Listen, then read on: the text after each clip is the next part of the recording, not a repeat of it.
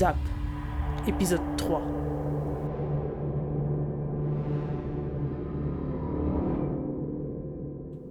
Ok, là c'est juste plus possible.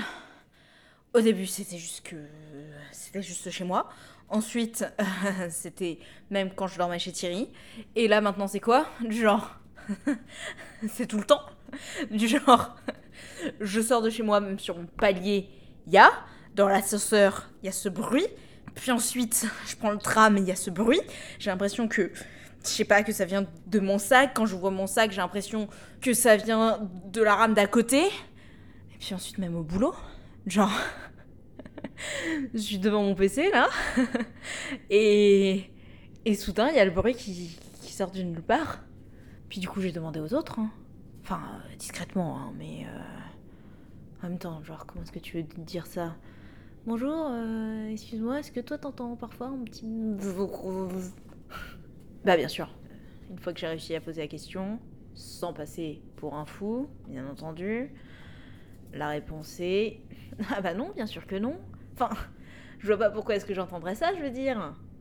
Eh ben écoute, Micheline, moi non plus, je vois pas pourquoi est-ce que j'entendrais ça. Et pourtant Et ça commence à durer là, ça fait. Putain, ça fait dix jours maintenant. Ça commence à me faire peur. enfin, je veux dire, personne ne l'entend, il n'y a que moi. Puis à des moments, je sais pas, on prend le café tranquillement. Et il y a rien. Et. Et j'ai encore cet espoir parfois que, que tout ça c'était juste une phase. Et non, ça revient toujours. Nique ma vie quoi. Hop, je suis un génie. Je me suis souvenu que j'avais quand même une voisine qui était infirmière et que en vrai je pouvais lui demander de l'aide. Bon, euh, pas lui demander de l'aide bien sûr en mode s'il te plaît aide-moi, j'entends des choses bizarres que personne d'autre entend. Pas même mon très cher et très gentil enregistreur.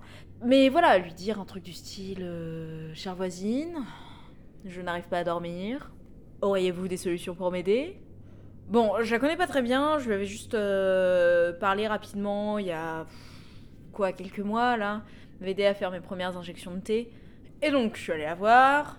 Je suis pas trop rentrée dans les détails. En même temps, c'est une meuf cool donc elle respecte ce concept absolument fabuleux qu'on appelle la vie privée. Elle m'a juste dit ouais, c'est vrai que je vous entendais un peu ruminer dans votre coin parfois la nuit quand, j'avais des insomnies ou quand je rentrais le, tard le soir. Et poum, elle m'a donné du genre sa boîte de somnifères. Euh, Enfin, une partie, hein, elle s'en est gardée. Euh, app- apparemment, c'est le truc qu'elle prend quand elle arrive pas à pioncer, quand elle est de retour de garde, etc. Donc, euh, voilà, testé et approuvé par une infirmière diplômée d'État. Franchement, ça me semble pas mal, hein. Bon, allez, je vais tester maintenant, essayer de pioncer.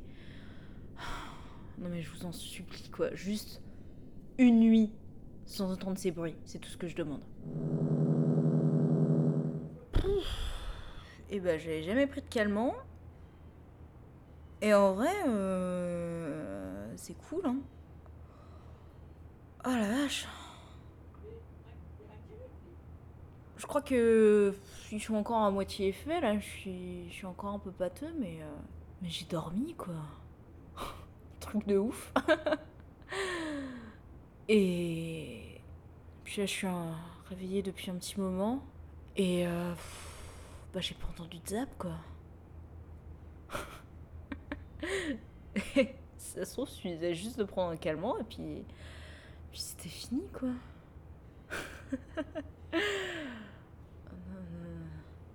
non, non, non, non. Non, non.